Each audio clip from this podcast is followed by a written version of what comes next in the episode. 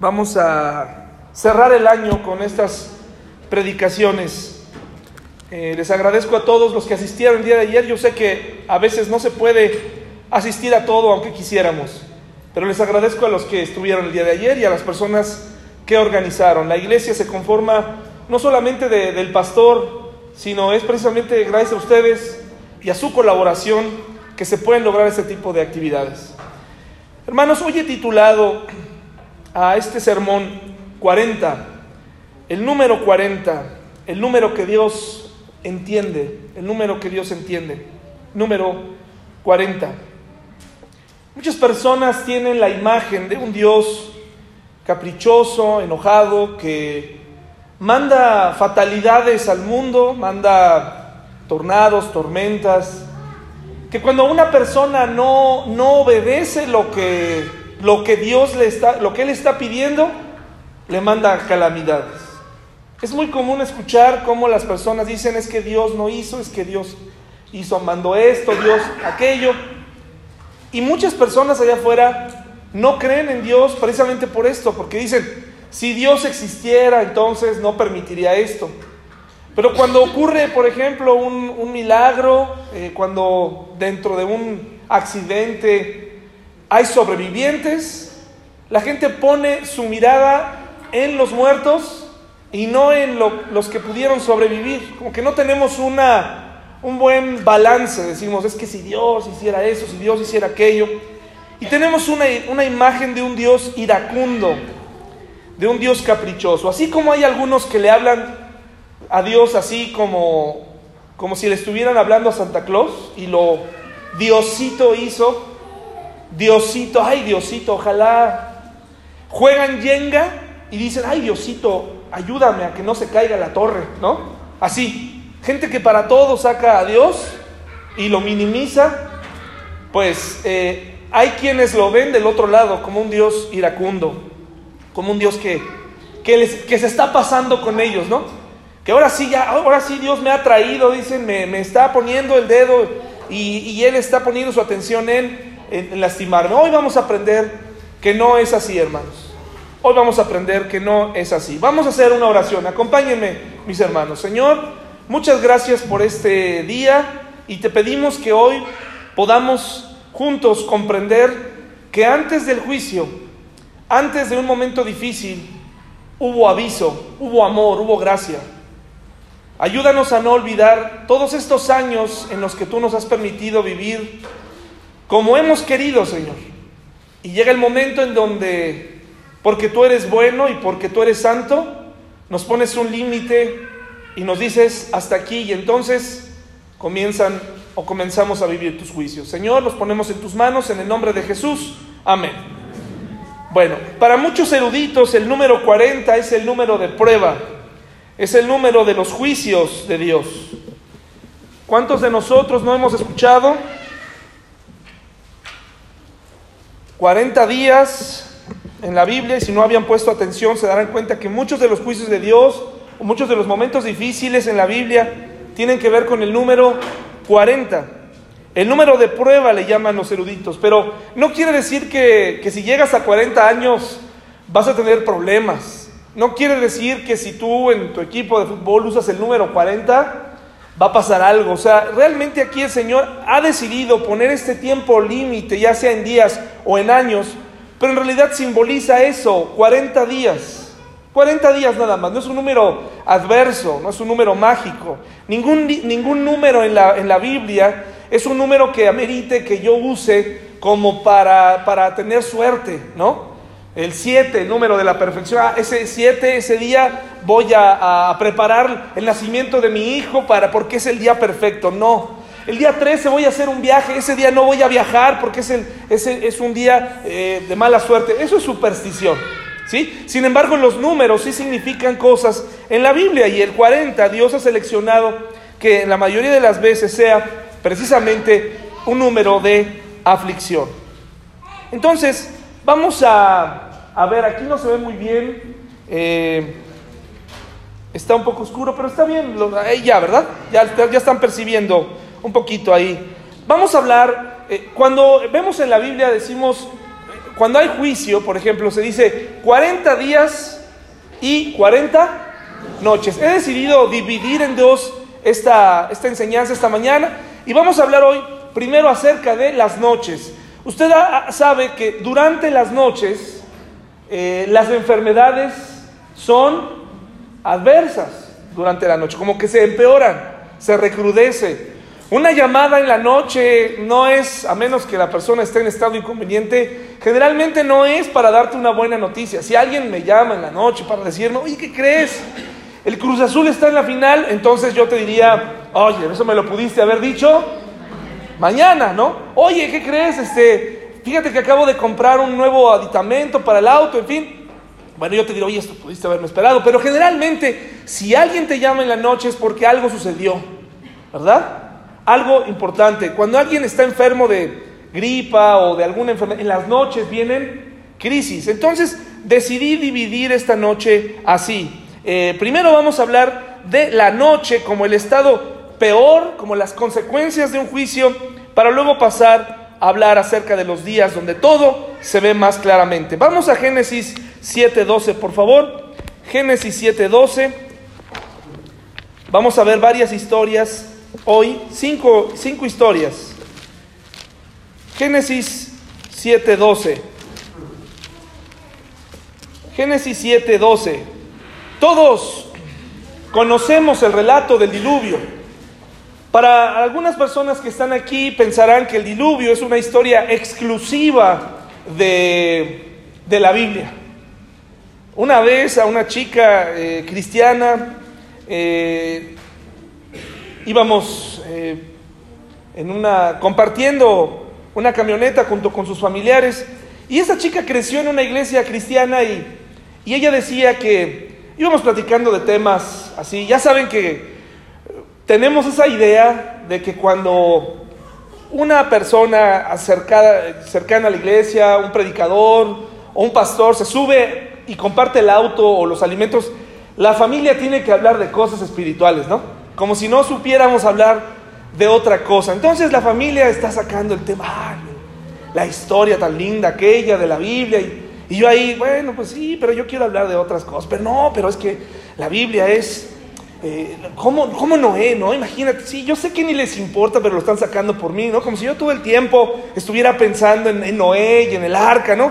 Bueno, ahí estaban hablando conmigo de eso, pero lo que sí de plano resultó muy interesante fue que la niña, una, una adolescente que había crecido en una iglesia muy grande, con muchas clases, con, donde las maestras se preparan, donde, bueno, hay este, ya pronto hasta sanción económica si no asistes a tus reuniones, etcétera, no lo sé. Bueno, pues se, dedican a enseñarle a los chicos eh, estudios de la Biblia y resulta que la, la, chica dice, yo creo que todas las historias que nos enseñan en la iglesia, en la escuela dominical, eh, son simbólicas. Bueno, a mí me daban ganas de abrir la puerta y darle una lección simbólica, ¿no? Que saliera volando ahí para que entendiera. ¿Cómo después de tantos años la, chica dijo, es que todo esto es simbólico? Hermanos, el diluvio no fue simbólico. Eh, realmente no solamente es una historia bíblica, sino también grandes culturas de manera oral la pasaron de voz en voz.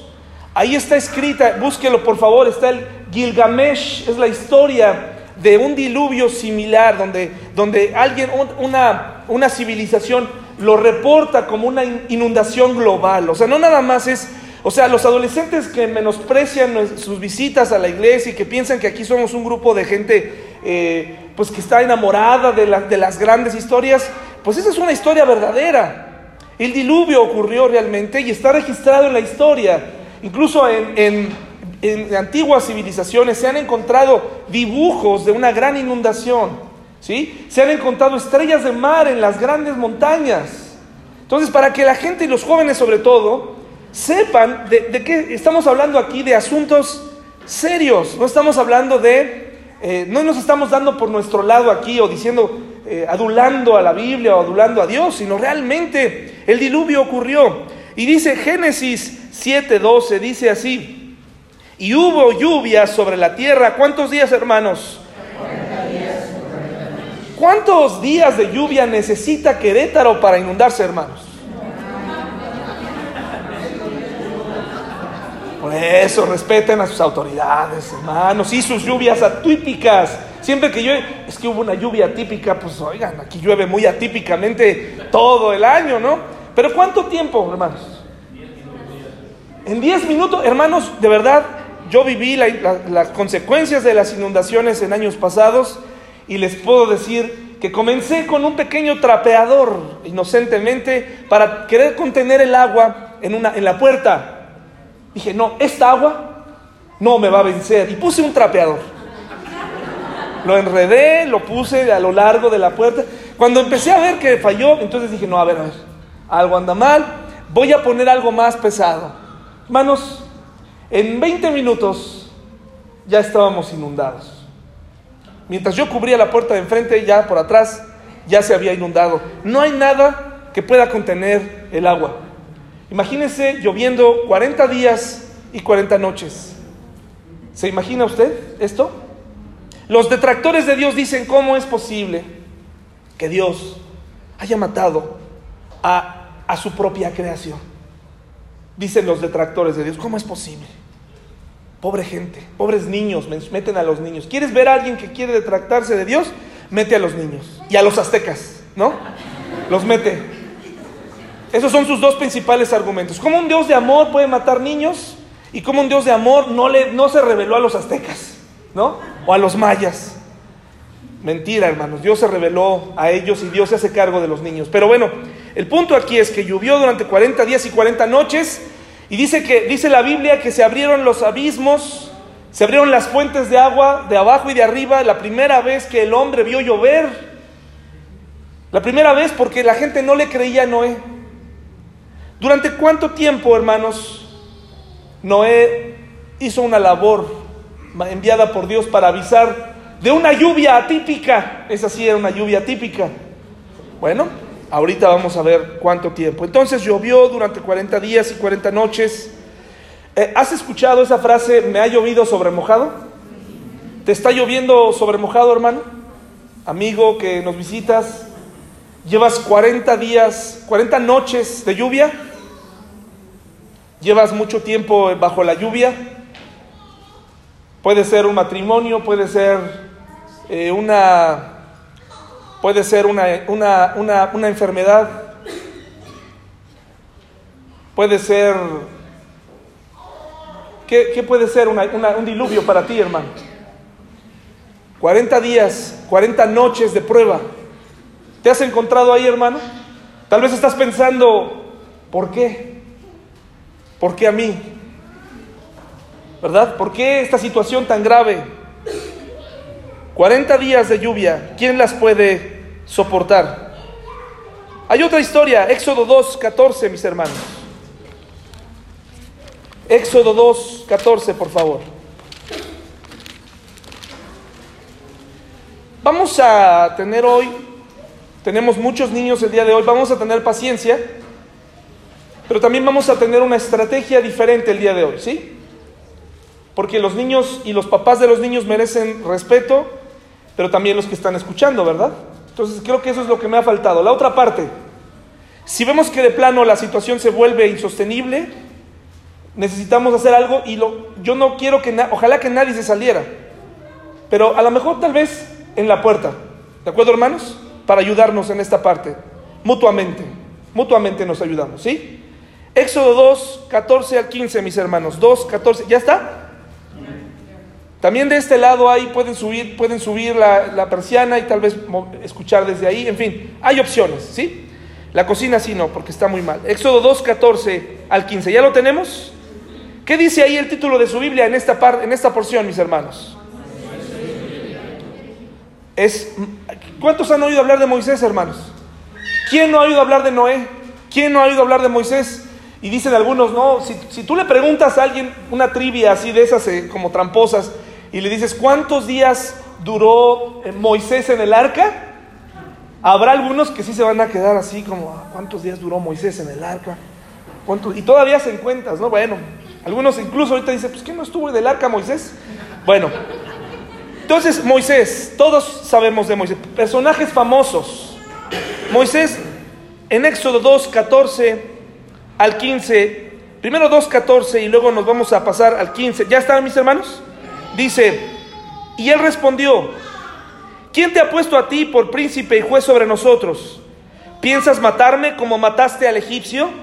Entonces Moisés tuvo miedo y dijo, ciertamente esto ha sido descubierto. Oyendo Faraón acerca de este hecho, procuró matar a Moisés, pero Moisés huyó de delante de Faraón y habitó en la tierra de Madián. Pasémonos al versículo, al capítulo 3, capítulo 1.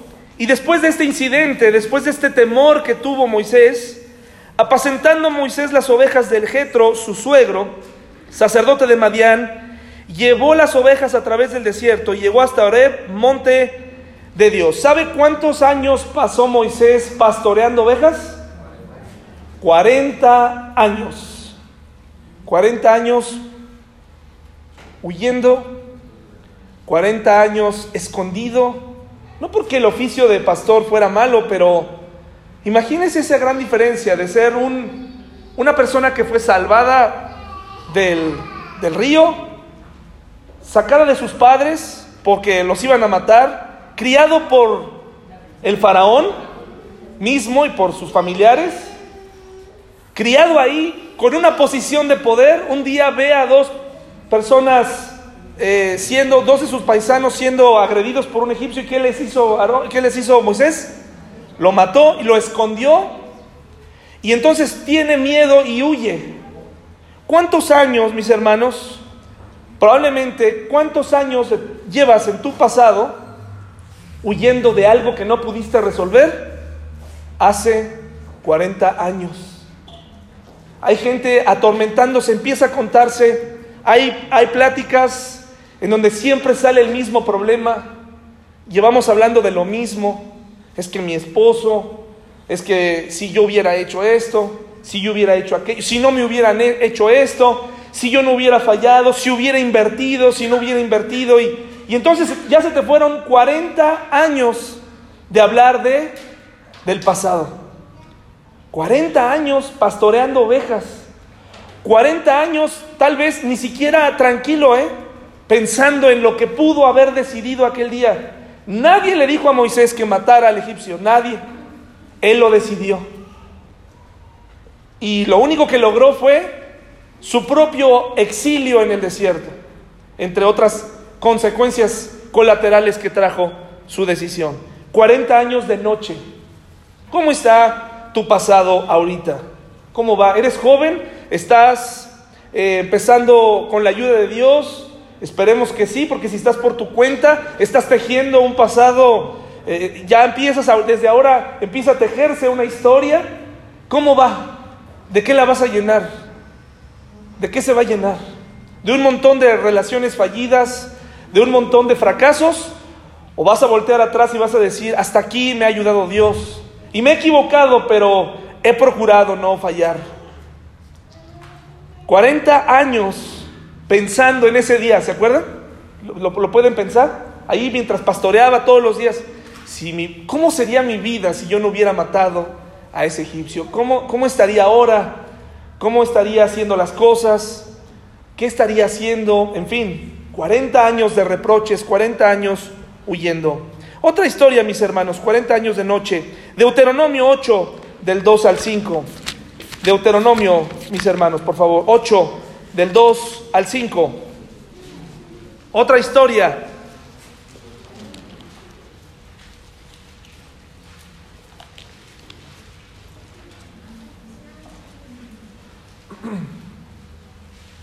El pueblo de Israel estaba siendo oprimido.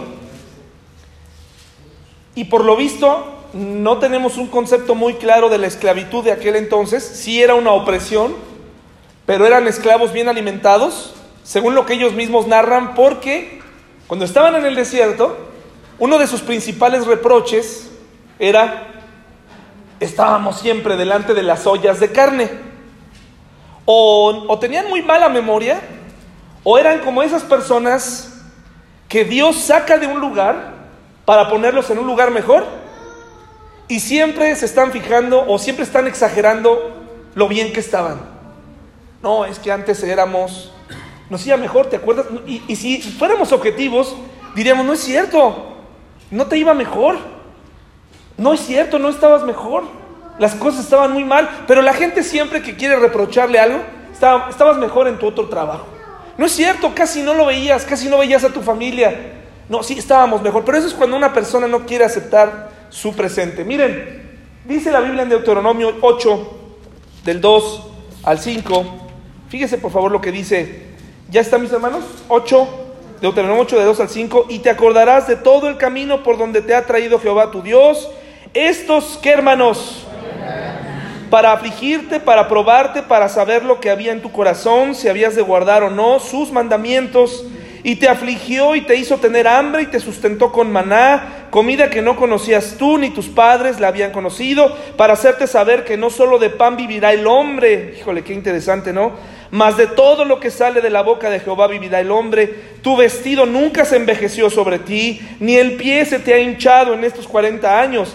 Reconoce a sí mismo en tu corazón que como, que como castiga el hombre a su hijo, así Jehová tu Dios. Te castiga. Pero entonces, nuevamente, ¿por qué Dios permitió que un viaje de 11 días se convirtiera en un circuito, ese que está aquí, de 40 años? Dice aquí, para afligirte, para probarte, pero no porque a Dios se le ocurre afligir a una familia, a una persona, pero la gente tiene esa idea. Dios se le ocurrió que en algún punto de Sion Geber tomaran la salida equivocada.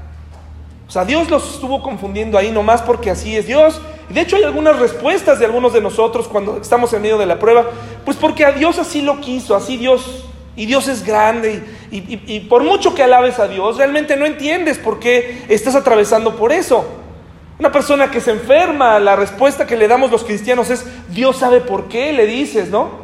Y Dios te, está, te está mandando esta bendición, muchos porque puedes con ella. Híjole, hermanos, qué terrible consejo espiritual. O sea, yo no le podría decir a nadie, ah, hermano, tienes cáncer. Híjole, qué bendición. Porque vas a poder ver a Dios. Ay, hermano, no, no, no, no. No, yo le diría, hermano, siento mucho.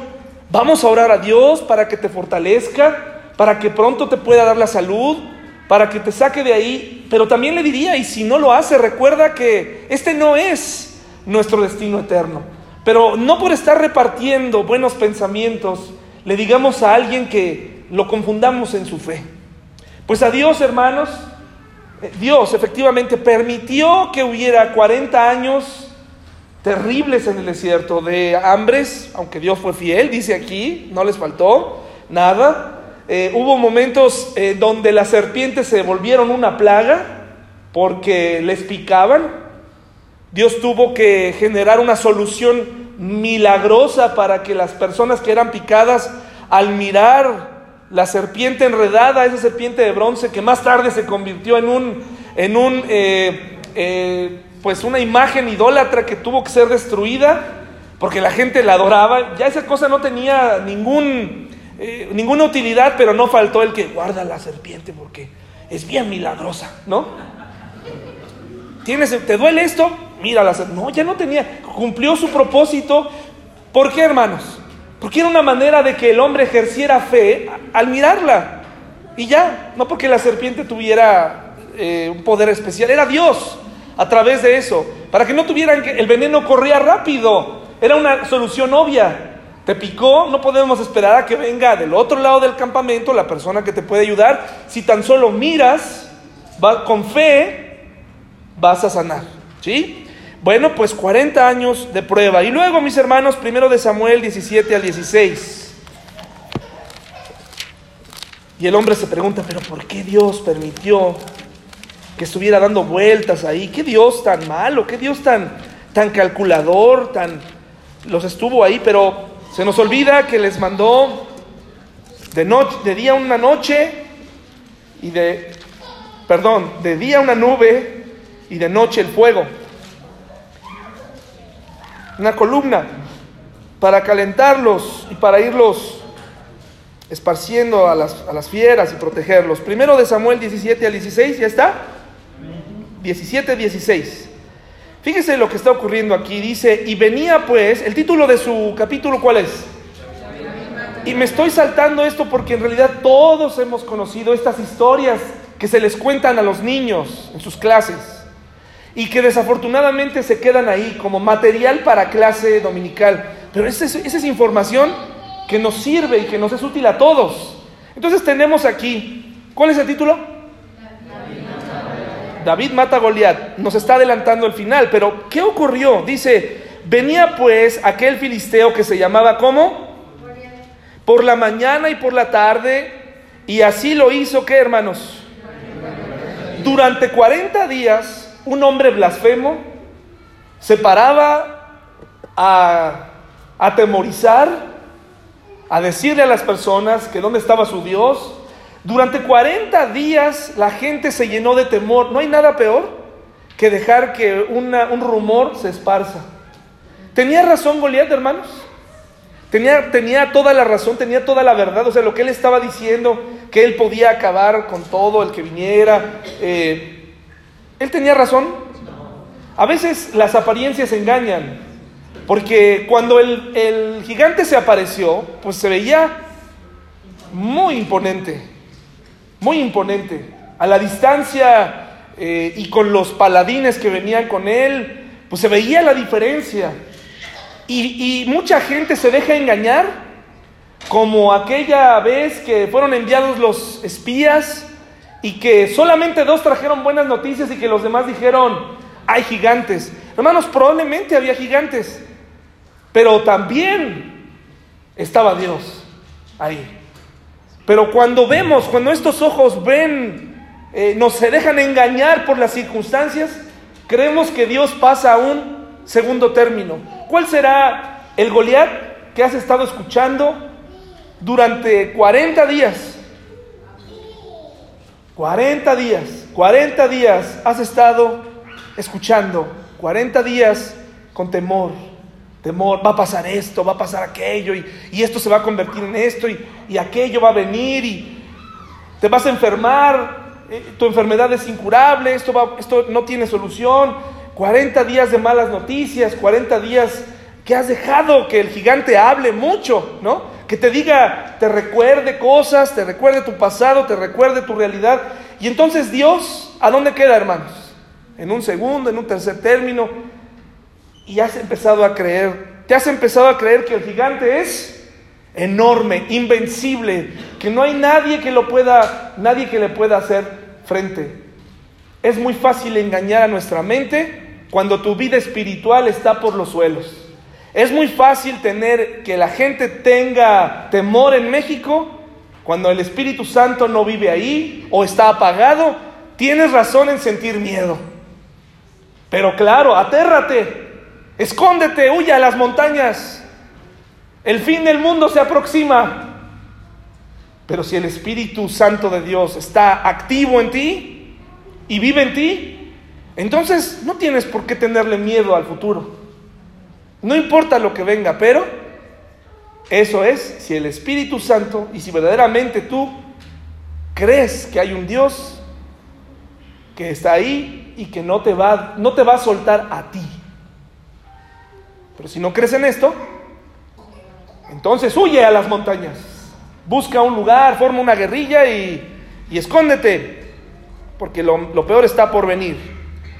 Por favor, vayamos al libro de Nahum, hermanos. Ándenle, ahí sí que se van a tardar más. Yo por eso, mire, traigo mi separador.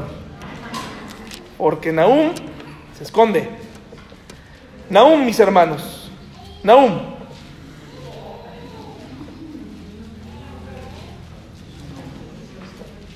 Estamos hablando de las noches, estamos hablando de los juicios. Nahum 2, versículo 13.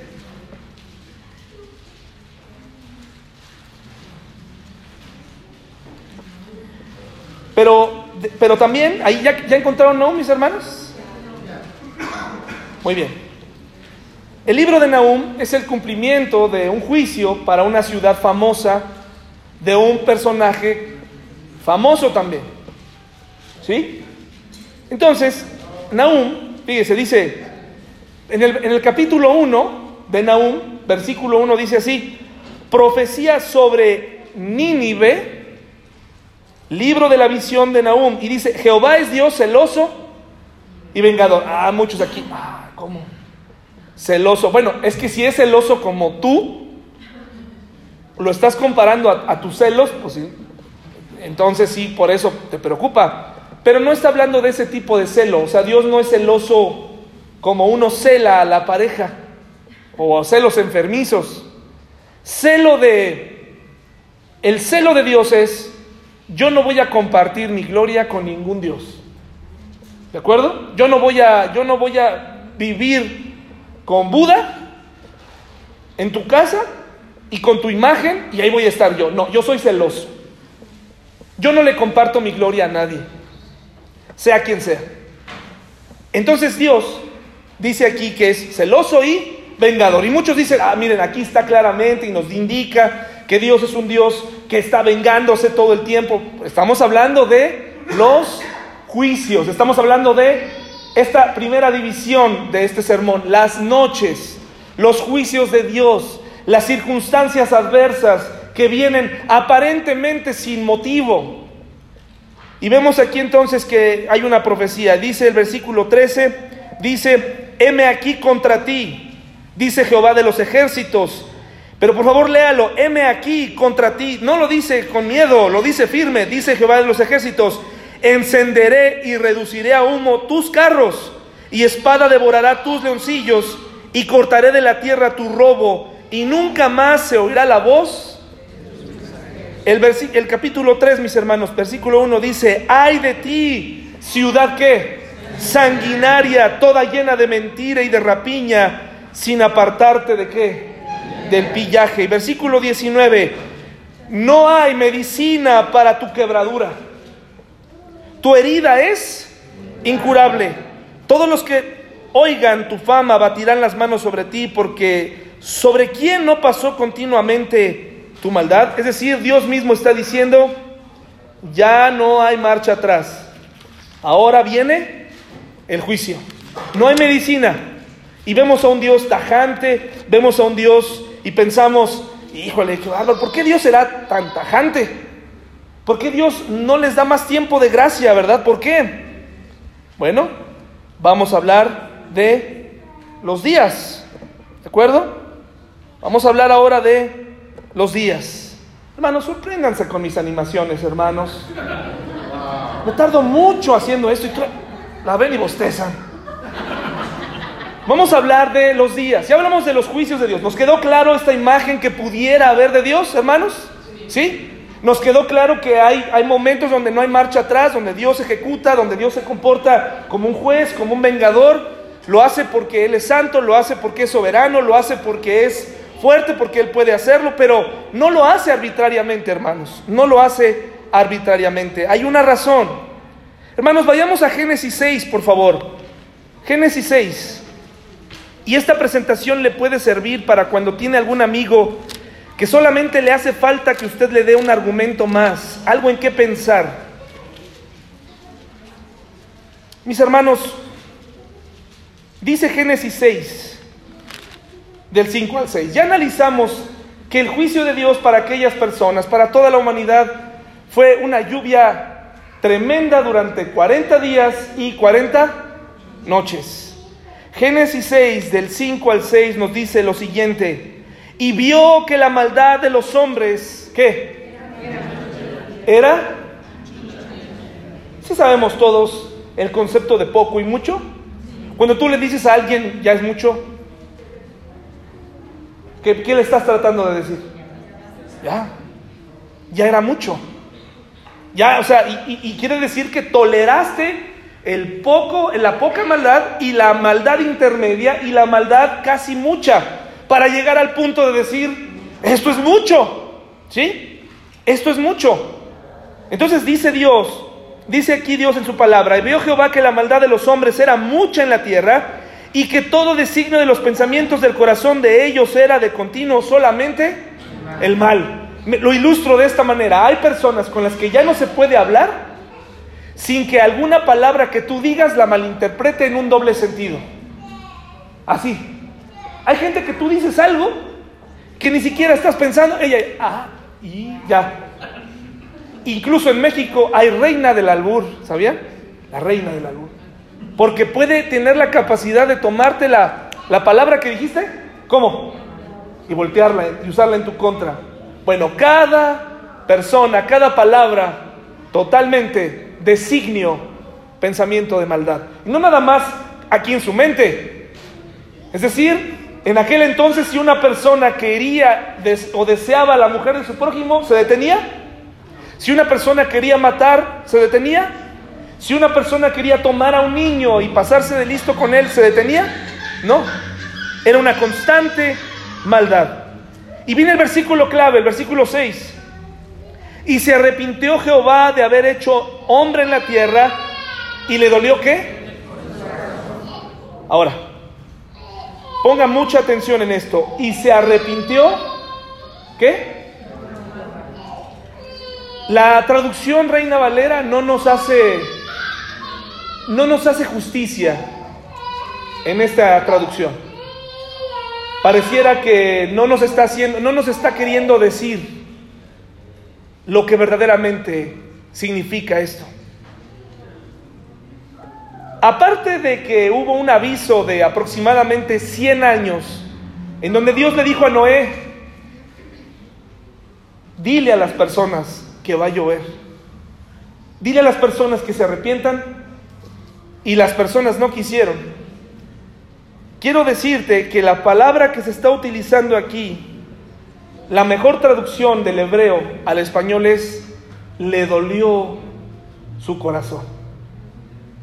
A Dios le dolió el corazón cuando vio a su creación hundida en sus propios pensamientos libres.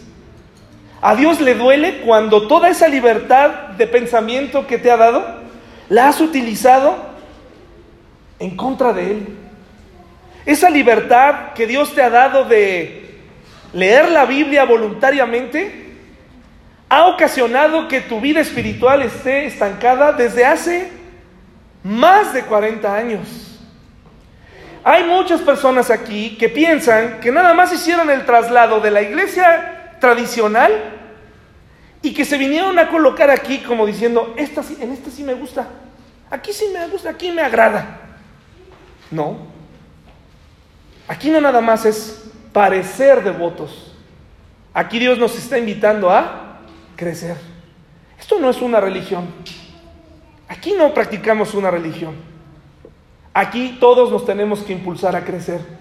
¿Y sabes cómo me doy cuenta de que no crecemos? Pues las reacciones que tenemos unos con otros. Hay personas que sencillamente nunca cambiarán. Solamente tienen una manera de tratar a la gente y esa es mal. No importa cuántas veces escuchen en la Biblia cómo deben hacerlo, aunque tengan la razón, aunque tengan la razón. Lo único que les viene a la mente, no, ahora me vas a oír. Uy, ahorita, este es mi momento. Mira, qué Dios ni qué nada. A mí tu Biblia no me interesa. A mí lo que tú digas no me importa. Aquí me vas a conocer a mí. Este es mi apellido, este es mi nombre, esta es mi personalidad. Sí, está muy bien. Estamos tratando con el típico caso de alguien que no crece que trasladó de un, de un lado a otro sus creencias, nada más, y las acomodó sin imágenes, pero vive felizmente una religión. Así que a Dios le dolió el corazón ver a su creación morir, pero era necesario, era necesario hermanos, y por eso preservó la vida de ocho. Y de ellos, ¿qué ocurrió a los días en el que habían tocado tierra? ¿Qué ocurrió hermanos? ¿Qué ocurrió? ¿Todo salió bien? empezó nuevamente a haber problemas, inmoralidad, y Dios tuvo misericordia. Y aquí estamos hoy, hermanos, y aquí estamos hoy. Vamos, por favor, mis hermanos, a Éxodo 4.1. Éxodo 4.1. Así que a Dios le dolió. Dios no agarró y dijo, ahora ahí les va la calamidad, hombres malos. Ahí les va. Ya, ya no me gustó que me hicieran caras. No me gustó que se arrodillaran delante de una imagen. No, era, era un mal. Él lo toleró. Él lo toleró. ¿Hay libertad o no hay libertad? Cuando la gente niega, cuando hay pastores que niegan el libre albedrío en la Biblia, a mí me sorprende de verdad. Digo, ¿qué Biblia estarán leyendo? Hay libertad, hermanos. Hay libertinaje. Hay gente que ha tomado sus decisiones. Éxodo 4.1, ¿ya está, hermanos? Dice, entonces Moisés, cuando fue encontrado por Dios en la zarza, imagínense este encuentro luego de 40 años, entonces Moisés respondió diciendo, he aquí que ellos no me creerán ni oirán mi voz porque dirán, no te ha aparecido Jehová. Vemos al mismo Moisés temeroso. Moisés estuvo 40 años en el desierto, mis hermanos, no porque Dios sea un gran escritor de novelas, y que dice, a ver, vamos a darle un vuelco a la historia. Le vamos a complicar la vida a Moisés para que Moisés eh, se convierta en el libertador. Pero no lo vamos a hacer de la manera sencilla. No, no, no, no, no. Vamos a complicarlo todo. Vamos a hacer que Moisés se salve de la muerte y que además la humanidad entera, o por lo menos los mexicanos, le llamen a los recipientes donde ponen bebés, le pongan su nombre, Moisés, ¿no? Y vamos a dejar que sobreviva todo eso, que crezca en la familia real, pero que un día él se le ocurra matar a un, a un egipcio y que entonces él quiera huir, para que entonces yo lo busque 40 años en el desierto y lo saque de ahí, y sacándolo de ahí, entonces lo voy a hacer un libertador. Qué historia tan extraordinaria, pero no precisamente pudo haber sido así. ¿Se ha preguntado qué hubiera pasado si Moisés se hubiera quedado como egipcio? ¿Hubiera sido igual de complicado libertar a un pueblo, hermanos? Probablemente no. Probablemente hubiera... ¿Qué, me dice de Esther, hermanos? Hubiera habido resistencia. Hubiera habido resistencia, pero ¿qué, ¿qué hizo Esther, hermanos? Cuando libertó a través de su sabiduría y de sus decisiones, cuando libertó a, a Israel. ¿Qué hizo Esther? Fue prudente, ¿verdad? ¿Qué hizo José? ¿Qué hizo José, hermanos? Ayudó y alimentó a Israel y fue proveedor para esa tierra en tiempos de hambruna. Pero lo que hizo Moisés fue matar, huir, escapar. Y gracias a que tenemos un Dios soberano y tenemos un Dios grande y que no nos olvida, lo sacó de en medio, lo entrenó 40 años, ocupó esa adversidad para entonces libertar a su pueblo. Pero estoy seguro que si Moisés se hubiera quedado en ese reino, hubiera hecho algo impresionante también. Y Dios lo hubiera podido usar y hubieran podido libertar a su pueblo. Tal vez con la misma batalla, tal vez, con, tal vez eh, más complicada, no lo sabemos, o tal vez más fácil. Pero Dios no es un tejedor de historias. Somos nosotros los que le vemos a nuestra adversidad asuntos espirituales cuando lo único que tenemos que ver es qué es lo que he estado haciendo estos años. Me he estado complicando la vida, he estado lejos de Dios, he estado fallándole a Dios, he creado muchas novelas cuando Dios lo que ha querido es que vayas de un punto a otro sin la mayor problemática. Pero ¿qué hace el hombre, hermanos? Se complica. Y estuvo 40 años ahí y tuvo miedo. Miedo tal vez a la oportunidad de liberar a su pueblo como egipcio o como hebreo, no lo sé. Pero aquí lo vemos todavía con miedo, hermanos. Vemos un Moisés con miedo y durante toda la vida de, de Moisés se dará cuenta que muchas veces estuvo con mucho temor. Pero Dios se olvidó de Moisés, hermanos. Dios fue malo con Moisés. ¿Quién mandó al desierto a Moisés? ¿Dios? ¿Fue Dios, hermano? Así dice, y Dios lo mandó al desierto. Ah, ¿Dice así? No. ¿Quién te mandó a ti al desierto, hermano? ¿Quién te, mandó a que, a que mancharas tu reputación? ¿Dios? Es increíble cuando alguien hace algo mal y tú le haces ver, oye, eso no le agrada a Dios, se enojan.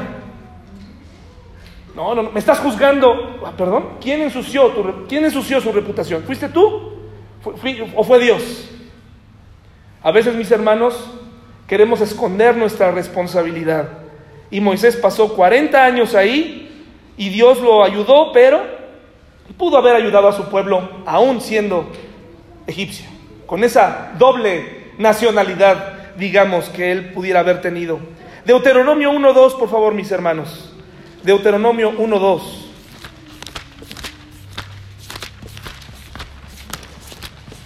Estás escribiendo una historia en tu vida.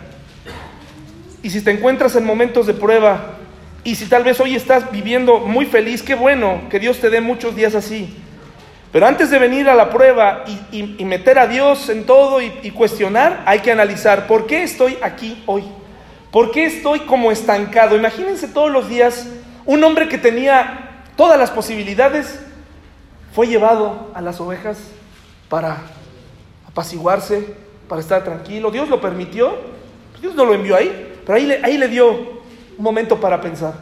Y hay personas, mis hermanos, que nunca se liberan de su temor, que no se dan cuenta de por qué están estancados. Le atribuyen a Dios cosas que Dios no hizo. Lo único que Dios quiere es que despiertes, tiene un propósito para ti, pero no despertamos, hermanos, no despertamos. Seguimos sin crecer. Deuteronomio 1.2 dice así, once jornadas hay desde Oreb, camino del monte de Seir, hasta Cades Barnea hasta donde tenían que ir. 11 jornadas, 11 días. ¿Y tardó cuántos años? 40 años en círculo, mis hermanos. ¿Saben qué significa Sinaí? Tiene varios significados, pero Sinaí significa espinoso, significa desolado.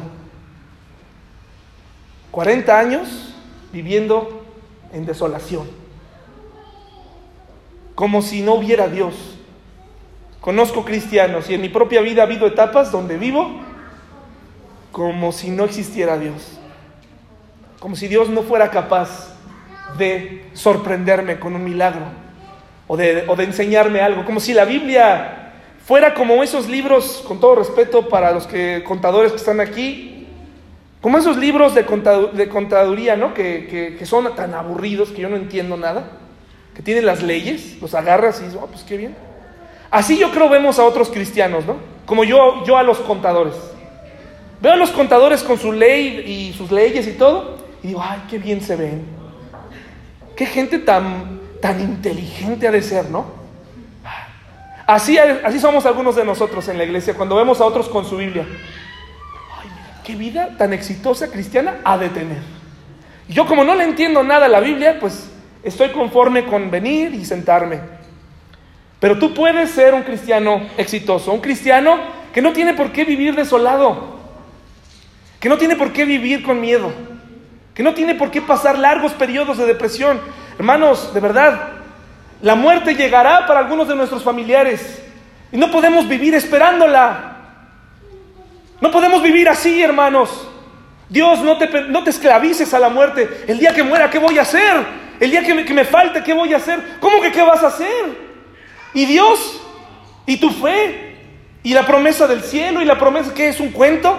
No, hermano. Sin duda la muerte nos va a provocar llanto, pero te tiene que dar esperanza. Te tiene que movilizar a crecer, a conocer qué dice la, Biblia del cielo, de las promesas. Todas esas cosas que tienen que, que no tienes por qué llamar a un pastor para decirlas. Tú puedes conocerlas. Por supuesto, yo puedo acompañarte en ese día pero hay quien busca a un pastor ese día porque no tiene idea de dónde encontrar, dónde se encontrarán esas promesas. Probablemente me estuvieron mintiendo durante todos estos años, pero tú puedes encontrar en la Biblia todas esas promesas. Dime una, ¿dónde está? ¿Dónde, ¿Cómo lo sabes?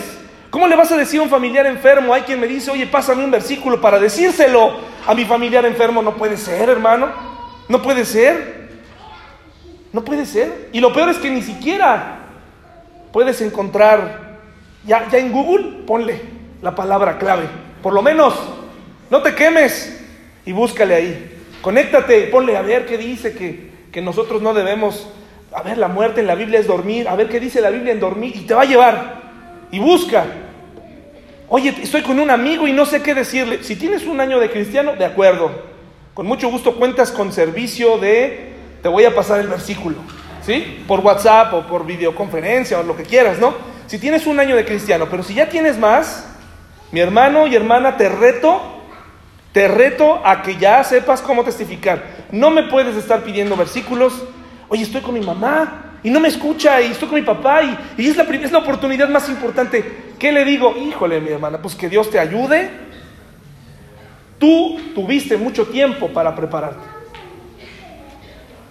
Así que, hermanos, a Dios le dolió ver a su pueblo dar vueltas en el desierto. Y a Dios le duele, le duele verte darle vueltas a un asunto. Así que, que la solución es clara, pero ahí estás. Mis hermanas que tienen problemas con sus esposos, yo puedo escuchar todas las veces que quieras lo pésimo que es tu esposo. ¿Sí? Pero si tú no haces nada, si tú no decides, solamente estamos acrecentando la leyenda de tu esposo. Solamente te estás esclavizando. ¿Tienes un problema? Resuélvelo. Hay mujeres que dicen, no puedo hablar con mi esposo. pues entonces, ¿cómo le hiciste para enamorarte de él? ¿Eras mimo? ¿Le hacías señales? ¿Le hacías? Y así se entendieron y hasta recién se... ¿Cómo, cómo nos comunicamos? Hombres, hablen con sus esposas. No puede ser que no se den cuenta que desde hace muchos años ya no se ríe de tus chistes. Hace muchos años que tu esposa no, tú no le sacas una sonrisa. ¿A qué crees que se deba? ¿Tienes que actualizar tus chistes? No, tienes que actualizar tu corazón. Tienes que actualizar tu corazón. No, no, es la misma con la que te casaste, es decir, en el paso del tiempo. Ahora tienes que reenamorarla. Hay una frase que me tengo que repetir continuamente. Para que un matrimonio funcione, tienes que enamorarte de la, de la misma persona que no de la, de la, leyenda que fue, ah, es que era, no, era, no sé qué le pasó, era, era amoroso, era, sí, pero ya no lo es, ya no eres así. Ahora tienes que despertar, tienes que volver a conquistarla. Le fallaste en lo económico porque perdiste ser provisor, te perdiste eso, el respeto se gana. Y los hijas y los hijos lo ven cuando fallas en esa parte. ¿Y cómo se logra? Imponiéndote, contándoles, yo enamoré a, mi, a su mamá cuando, miren, enseñándoles fotos de tu cuerpo perfecto de hace años atrás que ya no tienes? ¿O de la época en la que tenías cabello? No. Ahora se trabaja a partir de un compromiso con Dios y reconstruyes una relación que se está rompiendo. A Dios le duele que le demos vueltas al asunto una y otra vez cuando la, la solución está, Señor, sácame de aquí. Sácame de aquí. Estoy, estoy en un completo circuito de errores regreso a lo mismo, regreso a lo mismo. Eh, tu hijo te falla, sigues pidiendo consejo, ¿qué hago con él? ¿Qué hago con él? ¿Qué hago con él? Hermana, yo tampoco sé qué hacer.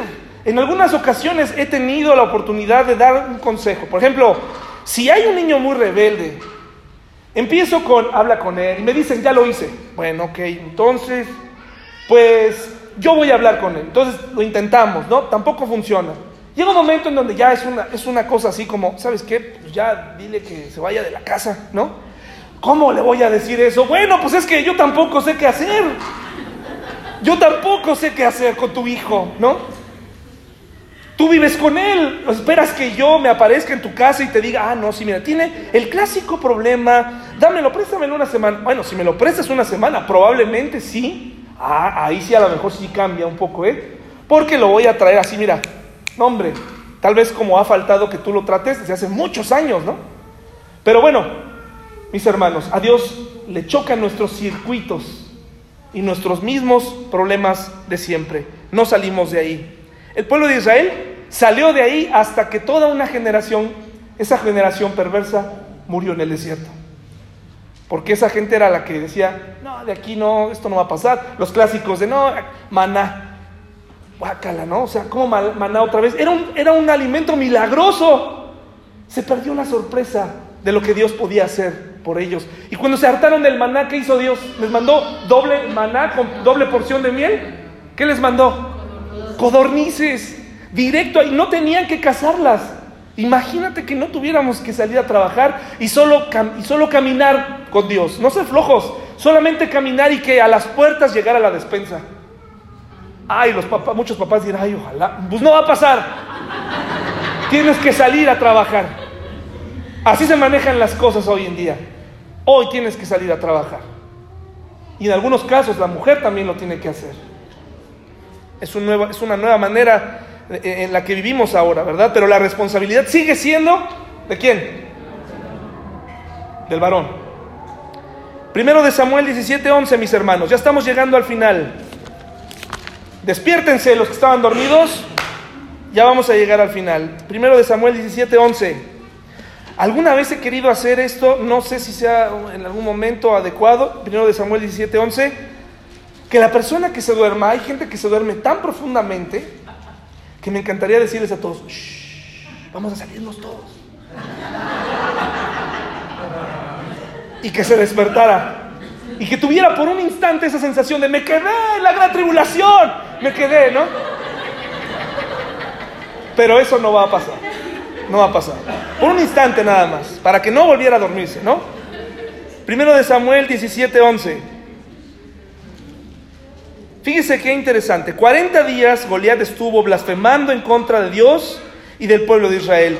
y de quien se esperaba que tuviera una respuesta, ¿de quién era hermano? Del rey. Del rey, dice, oyendo Saúl y todo Israel estas palabras del filisteo, ¿qué hicieron? Dijeron, se acabó, a mí nunca más me vuelves a hablar así. ¿Qué ocurrió? Se turbaron. El rey dijo, me hago para atrás. Mi peor pesadilla se volvió realidad. Este hombre sí que es invencible. ¿Y fue invencible? ¿Quién lo mató? Un pastorcito. Un pastor que, por cierto, lo regañaron antes de su acto heroico. Le dijeron, ¿tú qué vienes aquí? Nomás vienes de morboso. Pero él tenía celo. Por lo que, oigan, nadie le va a decir nada. 40 días, 40 días has estado escuchando cosas adversas en contra de tu Dios. Porque cuando alguien te dice un chisme de lo que va a pasar en el mundo, lo que va a pasar en tu colonia, cuando, aceptas eh, y, y el temor como tu aliado, estás diciendo, estás aceptando que Dios no puede. Estás aceptando que Dios no tiene poder para vencer, para proveer. Estás aceptándolo. Termina el año con la certeza de que Dios hará, de que Dios obrará. No tengas miedo, de verdad. Hay mucha gente que incluso te, hace referencias, ¿no? Bolsas en el mundo, personajes siniestros. ¿Y eso qué? ¿Y eso qué? ¿Para qué venimos el domingo, hermanos? ¿Nada más para vernos un rato y ya? Venimos para que se reavive nuestra fe y nuestra confianza en Dios. Esa, esa, fe que no debería terminarse al rato, sino toda la semana, esa intensidad de nuestro corazón de decir, Dios es fiel, Dios es grande, Dios nos va a ayudar. Y si hay algo que tengo que resolver, es el momento de resolverlo, Señor. Confieso mi pecado y me aparto y continúo mi relación contigo. Así que la peor pesadilla puede ser vencida. Tu peor pesadilla puede ser vencida. 40 días de blasfemias en contra de Dios. Y por último, Jonás 4.11, por favor. Jonás 4.11. Durante muchos años me estuve preguntando,